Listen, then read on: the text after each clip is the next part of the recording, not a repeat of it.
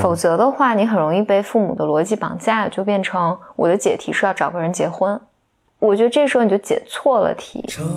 市匆忙，我总迷失方向。路上行人神色慌张，我内心冰凉。Welcome to another episode of Blow Your Mind。两个人的公路博客，大家好，我是波峰，我是简丽丽。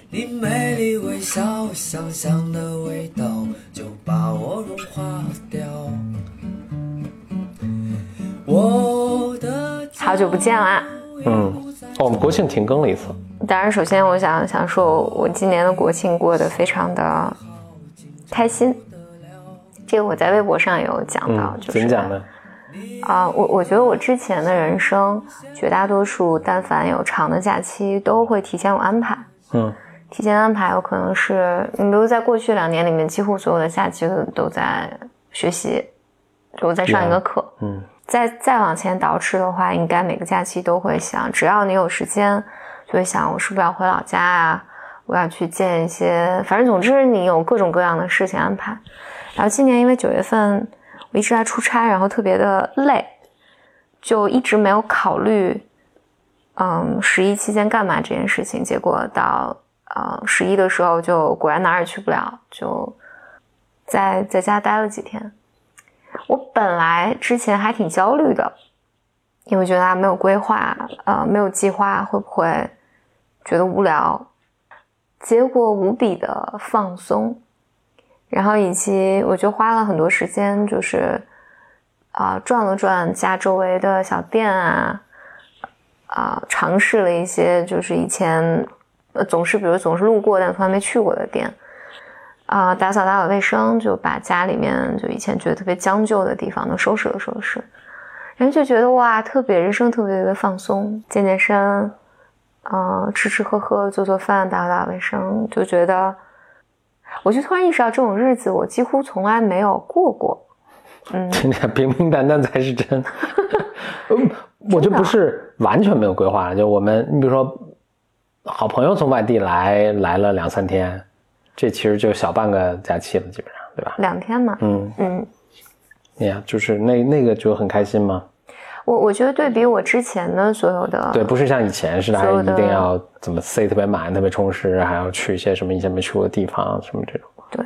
然后要做一些，尽管我想说，就尽管比如说我如果回家见我爸妈，我也会很开心，或者如果约见一些朋友，我也会很开心，但是我只是没有料到原来这么开心，原来不见啊，不见也也开心，对，不不见不做那些，我觉得。虽然可能会令自己高兴，但是感觉还是应该要做的事情的时候，这些时间终于好像是自己的，嗯，就这么开心。这是一个我最近的比较大的人生感悟。然后呢，我我想再讲，嗯，就很多班妹给我写信，去问很多问题，有一个是今天早上问的，所以我印象特别深刻。他大意呢就说。他谈了一个恋爱，在应该在几个月内也觉得，因为他年纪也不小了，然后好容易遇到一个人，就觉得非常的，嗯，合适吧，嗯，然后但是呢，他陆陆续续发现，就是对方很渣，具体怎么渣，我们就就不聊了。这个性别在这个故事中就是重要吗？就是写信的这个人是男？不重要，不重要。反正总之，他就是发现了对方渣，嗯，于是呢。嗯，他就决定要和对方分手，当然对方要回来求他呀，等等等等。啊，他就觉得特别痛苦，觉得如果他说我理智上已经下定决心，因为我的后半生不能和他，不能和这样的人一起过，但同时心里又很很舍不得，也很痛苦。然后他就问了一个问题，但我觉得这个问题是是在他倾诉过后，我觉得是。一定要问一个问题，所以他才问了这个问题，不一定是他真心想问的问题。他说：“我想知道这个痛苦多久能过去。”然后我就想想讲，我就想讲一下这个痛苦。嗯，我觉得人们在离开一段关系，其实这个关系不只是伴侣关系，就包括你离开一个工作关系，或者离开一个任何关系，朋友关系或者师长关系，但凡是控制与被控制或者施虐受虐的关系，但凡你要离开这种要你令你非常受伤的关系的时候，我我觉得痛苦都分两部分，一部分呢是你丧失了这个关系所带来的痛苦，就因为你失去了嘛，哪怕我觉得人们是有一个误会，就是觉得有一个很简单的公式，就是。我失去好的东西会很难过，但失去坏的东西我就应该很开心。嗯，但其实人们不是不是这么，呃，不是这么被设计的。人们无论失去什么，都会体验丧失的感受的。你失去了一些坏的习惯，或者你失去了一些糟糕的朋友，或者是你丢了一个坏的东西，它都是会带给你，它会带给你丰富的感受，其中都有丧失感。然后，当然，你你你更不消说，就这种是亲密关系，人们其实很难离开一个一一个非常糟糕的关系的，所以在这个过程里面，你就会有这种关系所带来的这种丧失。然后呢，你这里面包括你可能有被欺骗啊、被隐瞒的这种愤怒感等等等，这些是指向这件事事件的。还有一部分痛苦感呢，其实往往是。针对自己的，人们在离开一个坏关系的时候，你都会觉得否认自己，就都会觉得我自己有问题。这个也很普遍，哪怕是你你在路上被人性骚扰了啊，就这个事情完全不是你的错。但是，一般一个糟糕的事情发生之后，就相关的人都会有这种愧疚感，都会觉得可能是我的错，可能是我有问题。那尤其在糟糕的关系里面。如果你跟朋友讲的话，或跟家人讲的话，你多半可能还会得到这样的答复：别人说我早就跟你说这个人不行，你非要跟他在一起，你眼光有问题，是，嗯，等等等等，就这些都会让你觉得对自己有出现很多犹豫，你你都会对自己有很多贬低、否认、怀疑，然后你可能还伴随着这种对于那我是不是以后就泛化的那种焦虑感，就觉得是不是我以后都不行了。啊，是不是我有什么问题？我生活可能就不会再不会再好起来了。我想说，这两种痛苦感里面，其实第一种丧失的感受，还有你离开一段坏的关系，这个痛苦感很快就会过去，因为你你不久就会非常感谢自己当时做了正确的决定。嗯，因为这是你能体验到的。嗯，但是对于自我的那一部分。那个痛苦感是和一个人的人格结构是有很大的关系的，因为不同的人，你有不同的创伤，在面面对这种比如被抛弃或分离或背叛被背叛的时候，会被激活的创伤是不一样的。比如有人在这里面就会觉得我被抛弃了，而被抛弃的这种感受我是受不了的。有的人的痛苦是来源于，比如说我。我本来就觉得自己特别差，我不配得到一些幸福，然后好像这件事情验证了这件事情，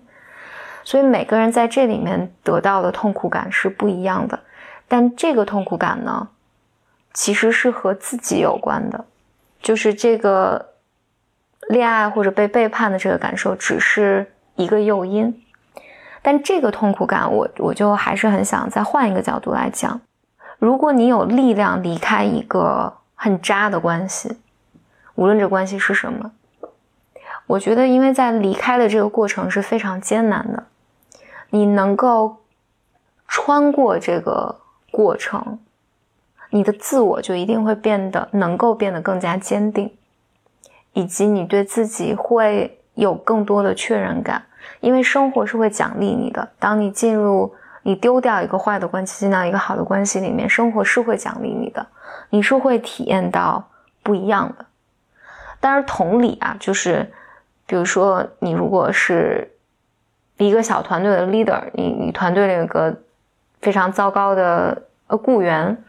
然后你终于更换了这个，你终于下定决心更换一个好的雇员进来，你也会体验到同样的感受。就我觉得生活是会奖赏你的，然后在这个过程里面，你经历了这些。痛苦包括对自我的重构，你是会变得更 tough 的。我觉得在这里面，你就是要给自己一些耐心，还有在这个过程过程里面，尽可能的去寻找好的情感的支持，就无论是你感觉安全的朋友啊，或家人啊，或者专业的心理咨询的帮助，这个都能让你，就这个过程度过过去，都会让你变得更更好一些。就是无论是你对挑选一段关系，或者对你，或者你对自我的了解可能更多一些。然后，当然在这个过过程里面，就永远都不为过的，就是你可以。努力的对自己更好，学习如何对自己更好一些。然后今天我在呃看这个信的时候，当然我觉得，我觉得因为因为他的表达特别痛苦，但我很想很想说，就非常非常推荐去看《f l e e Bag》。在这种情况下，因为我多说两句，就是因为前两天有有有一个人，我忘了看谁说《f l e e Bag》第二季是讲了一个爱情故事，我就非常非常愤怒，我觉得它完全不是一个爱情故事。但你可以看到一个人恣意的生活和委屈的生活、将就的生活，尤其是女性，会带来什么样的后果，以及一切都没有你想象那么糟糕或不堪。同时，这一切都会过去的。我很想说，好，好多人都说《freeback》那个剧特别丧，但我完全不觉得它丧，是当然是我的感受，完全我觉得它是有一个很丧的外壳，但我觉得它一点也不丧。我觉得它是从丧的这个感觉里面给了你，反正给了我很多对于人生和和做自己的信心的。嗯，你有什么？你有没有什么要说？咱们早期的节目，我们这节目啊，大家我们我跟简历一起录这么长时间，也是不断在，我觉得动力也是有变化。嗯嗯，像以前。早的早期的节目，大家很多人留言都说：“哎，峰哥老打断简历里。”我说：“没打断啊。”但你听就真的打断很多。不不，这有两个原因啊。一是真的其实是有有一些打断的，但是你自己不知道。但是我后来在听的时候说说能能听出来的。还有是早期的我的剪辑比较多。比如说，你如果特别长的话，我会我会我会剪掉一些，结果造成一个印象，好像是 你不要为自己辩解了，好像是打，其实也没有真的没有真的打断，但是我确实这个在录播客的过程中，我尤其我回去听，我确实意识到，哎，是有那么一点点打断，但现在就好很多。行，我那那我来说第二个问题，有有有一个，这应该是一个女女生，她说人们经常说阶级固化。就是一个人出生下来什么样，后面很难有什么，嗯，改变了，嗯，所以他的问题是，他的对象家里条件很一般，然后他说他父母就在给这个女生施压，就是说你们不行，就是他对方的家庭条件不行，嗯，就擅自做主要给他介绍别人。然后这个女孩呢就很苦恼，她说：“我也不想去认识那个相亲的，但是我也很害怕，就是如果未来我和我现在的对象在一起以后，还要慢慢的攒首付、还房贷等等，怎么办？”就这种问题，我相信每个人最终都能做出属于他的回答。这这真的没法没法建议，确实是，比如说如果。这生长生生长的环境特别都不见得都说不见得是贫富的啊，就是生长环境特别不一样，你在一起就是需要调和的东西就是多，然后就就是可能容易最终就很不幸，是很多的。但是呢，那肯定有好多例外，那你就要有这个智慧，你来判断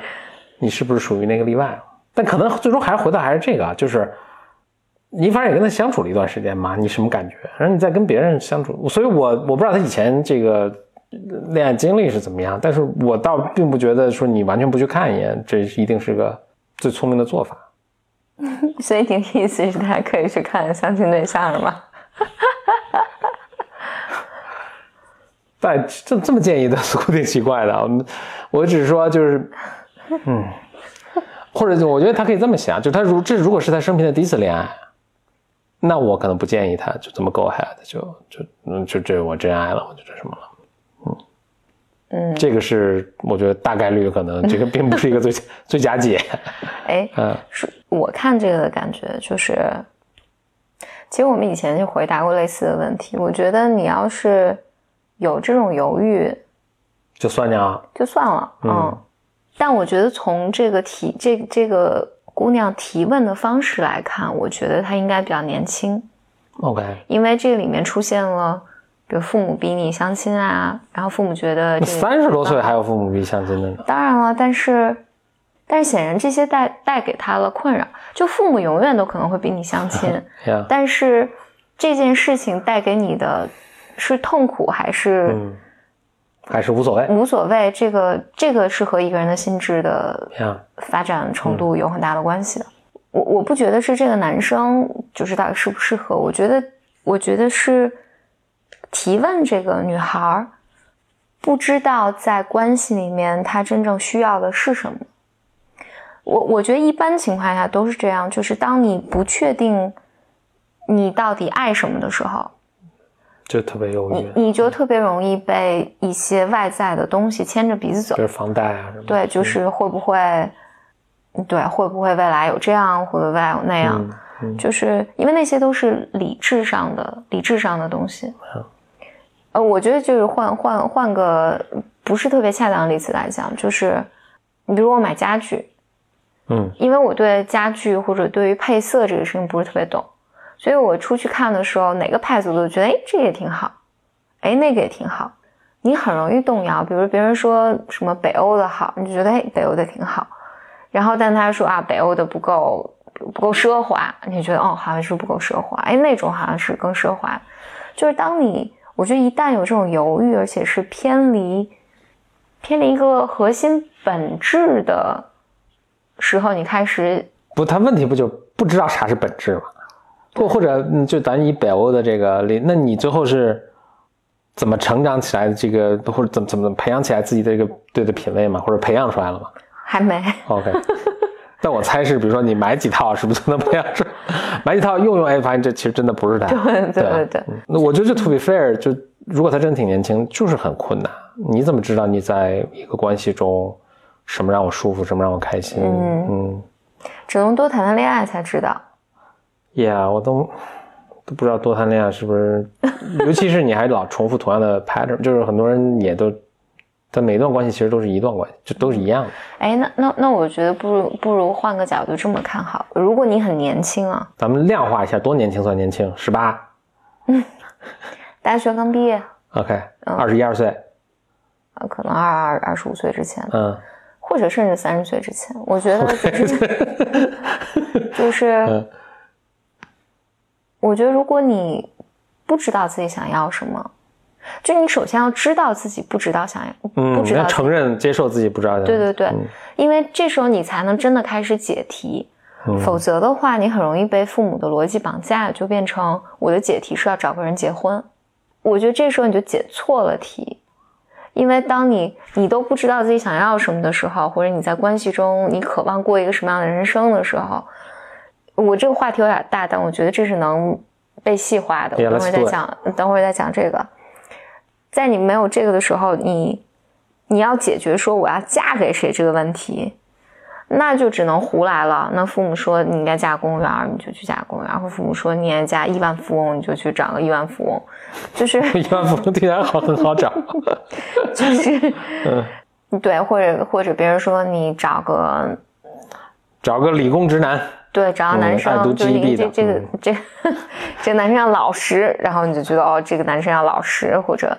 就是这些都就解题解错了，就这题目是错的，这题目还你还没有到 ready 解它的时候，你就胡解。所以我觉得真正的解题，你现在在所有的关系里面，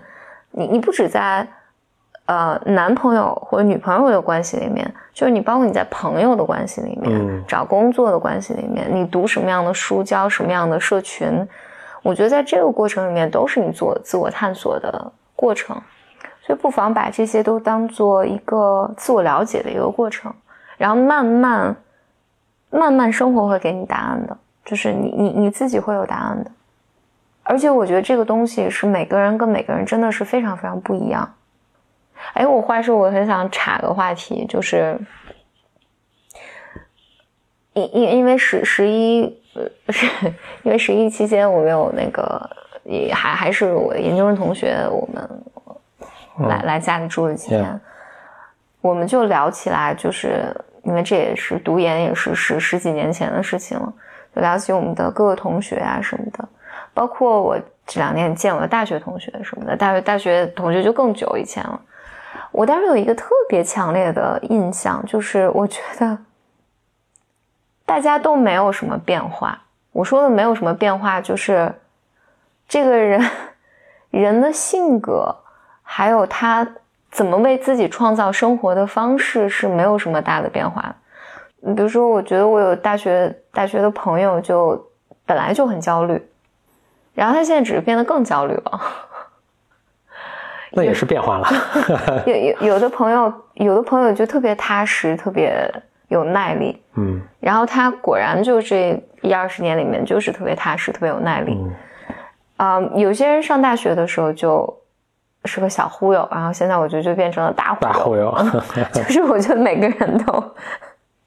都成为了一个放大的自己。对，然后我觉得在面临不同的选择上的时候，我觉得。我们的选择也都特别不一样，就是有的人面对挑战的时候是特别兴奋的，然后他的人生就会不断的迎接新的挑战。嗯，有的人是对于很多的这种所谓成功啊什么没有特别强的渴望，然后对于他来讲，就平淡对于他来讲最重要，然后他就过一个特别平淡的人生。所以就我我之所以说这些，我觉得很多东西是是在我们没有意识到的时候，很早就。定了的，对，就就就是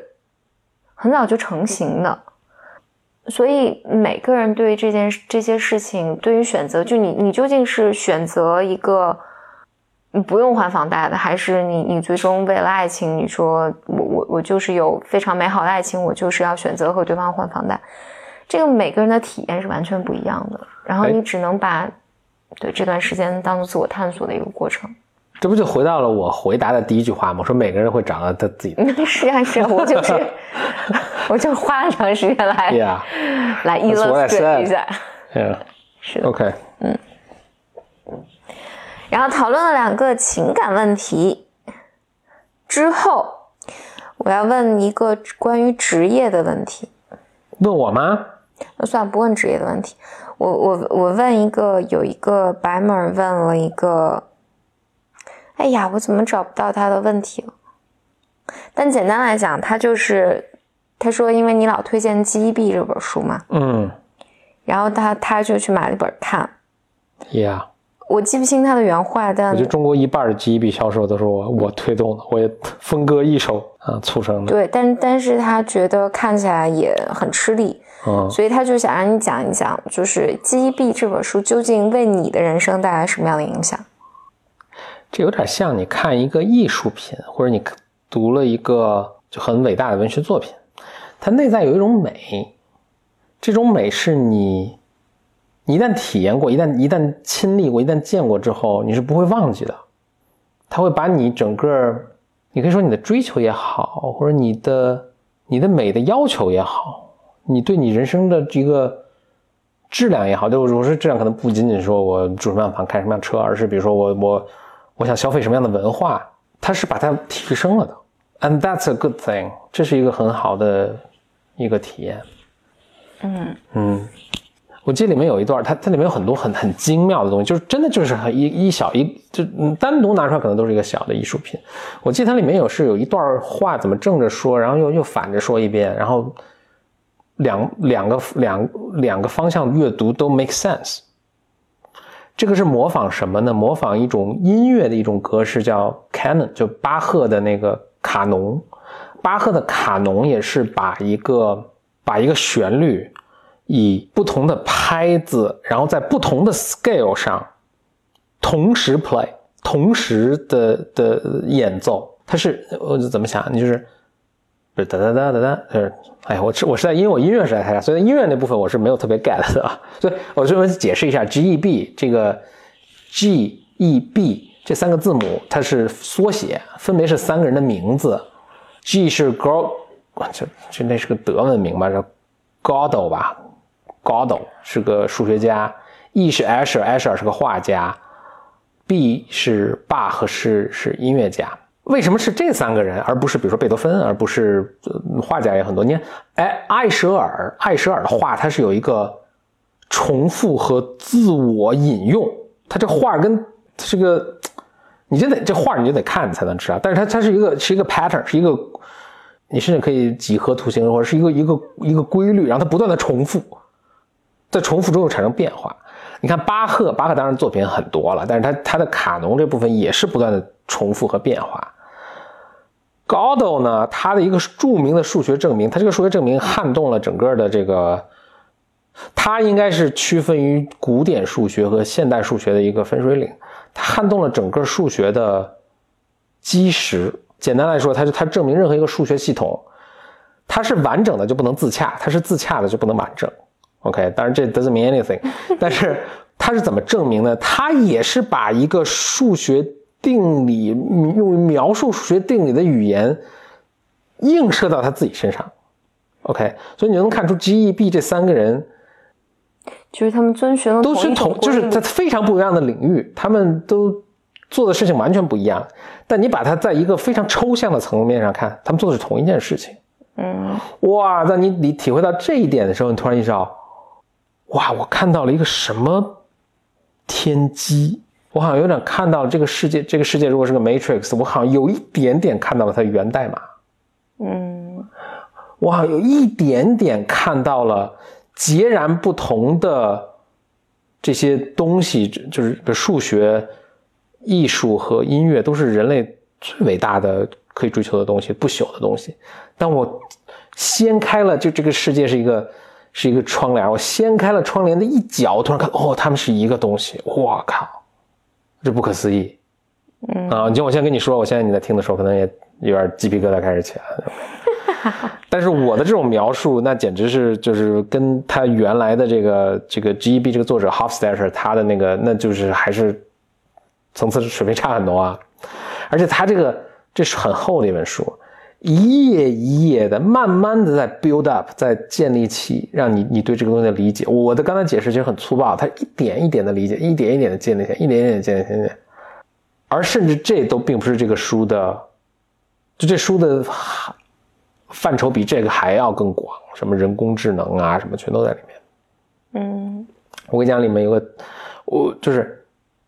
我我我现在能做的是抓出东西，这个书里的一个一个东西去讲，但这书最后是浑然天成的。但是我我现在只能抓出一个一个给你讲。我刚才给你讲的是抓出只是其中一个东西，我再给你讲一个东西，这也是非常给我震撼的。他说：“我现在我们假设现在有本书，你玩过那种书吗？就我在中文里没见过，但我的英文里是见过的。就这个书啊，这是个游戏书，它真的是一本书，一本 physical 的书，可能还挺厚的。但你玩的时候呢，是要掷骰子。”就是比如你读你，他这书不是按照顺序读的，就是你先读，比如说读到你读读读读到第四十二页的时候，就是他说，呃，这本书一般都是历险，就是你去什么屠龙啊什么，说你哎你现在到一个呃山洞口了，里面挺黑的，你现在有两个选择，一是进去，二是离开这洞口继续往下走，然后你先掷这个骰子，这个骰子如果是掷三或者以下的话呢，你就进去；如果四或者以上的话呢，骰子是一一到六嘛，四或者以上的话呢，你就。继续走，然后你比如你掷了一个二，他说你要进去，他说如果你进去的话，请翻到第七十九页继续阅读，啊，你翻到七十九页，然后就说你进去之后，什么地上一堆一具尸体，然后身上有一把刀，你要不要拿？然后再掷个骰子，然后这个时候你可能再翻回，他说如果你打算拿这个刀的话，你再回到呃刚才四十二页继续往下读，然后你继续读就是你走出洞继续往下走了，就他他这，所以这个你见过这种书吗？你懂我们 talking 吗？我我知道，嗯，但是后来人们就把这个书就变成电子游戏了，其实是啊。但是以前人们是玩，是就我还生活在一个时代，就这种书还是存在，然后大家会玩，然后在里面像一个迷宫似的，你沿着一来来来回走。但它设计的也很很很很不容易，就它整个这故事也 make sense 的，嗯，挺好。然后我我说这个是什么？它它里面有做了一个比喻，说哎，你假设好，就是比如爱因斯坦的大脑，我们也。把它里面的所有脑神经啊、回路啊什么做成这么一本书，然后这本书是个完整的，就它完整的捕捉了爱因斯坦的，比如说在死去那一瞬间他大脑的一个状态。这时候呢，我们给他一个 input，呃，就就好就就好像爱因斯坦突然比如说看到了一束光一样，我们给它一个 input，然后这个光呢是意味着，比如说我们翻到多少页开始说，哎，这几个脑神经活了，然后他们会激活上面几个脑神经，那你就翻到第多少页。你想，这是一本巨厚的书了，肯定是。你翻到那个多少页，他们又会激活什么什么其他的，就你会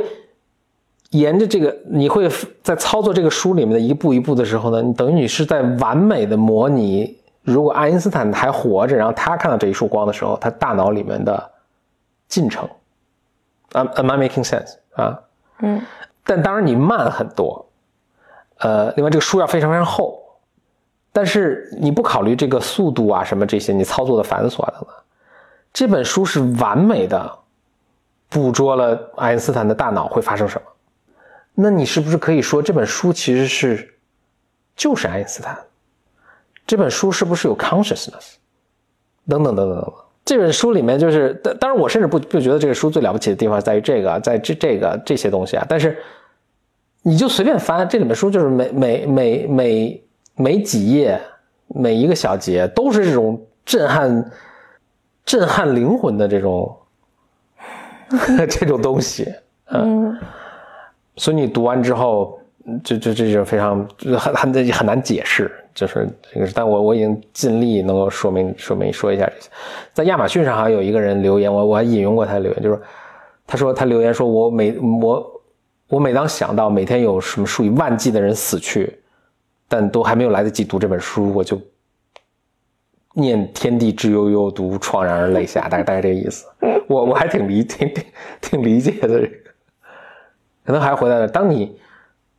偷窥到了这个哎，掀开宇宙的窗帘的一角，你发现哎，哇，文学艺术什么数学其实是这么联系在一起的。你再回来看这个，哎呀，什么 f l e b a g 就卖，心泪索然。f l e b a g 对，或者不是 f l e b a g 就是你你你看了很多其他的，就就意思不是很大了。跟你说的是不是你也很想去读这本书？并没有。但但但我但我在想，就是，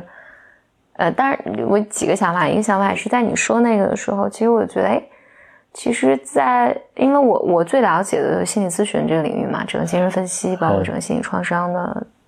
整整整一个脉络，我觉得和你刚才说的进过程也很像。当然，我我会觉得弗洛伊德他他从去找人的规律，然后从里面研究一个人怎么发展什么的，就就就是非常非常了不起了。然后第二就是，我在想，最近我在拼命的推荐的就一个 f e e 还有一个就 Darren Brown。Yeah。当然，我我想以后再找时间专门聊，就尤其是前一段时间又有。好几个朋友来问我关于催眠的事情，我就觉得，哎呀，因为大家问催眠的时候都问的特别神叨叨的，就是都问就是催出表演性的那些东西，催出前世今生啊，等等等等。好几个人来问我这个事儿，我就觉得，我觉得如果你要去看催眠的话，就一定要去看 Darren Brown。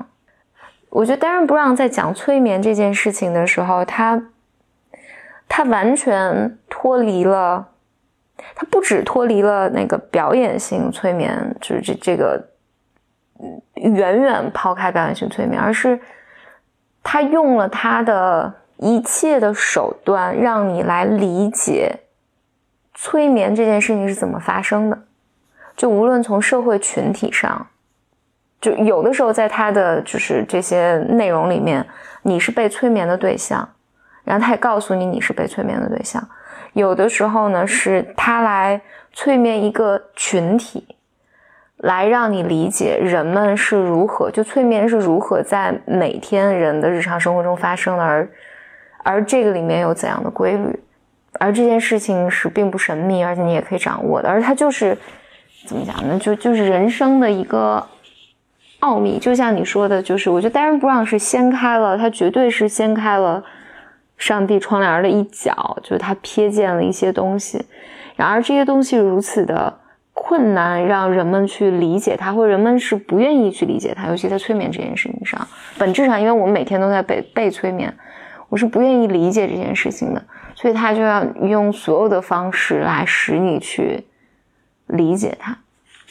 男人就知道，我觉得你你描述这个的时候，就是我想到，是我想到这些，嗯。你刚刚收听的，那就是我们本期的 BYM 的节目。我们今天是回答了很多大家的来信啊。如果你也有问题想问我们的话呢，或者经验想分享，都欢迎来信到 b y m club at outlook 点 com，也可以直接到简历里微信后台给简历里留言。我们下期节目再见，拜。我的骄傲已不再重要，说一声你好，紧张不得了。你的脸上写满了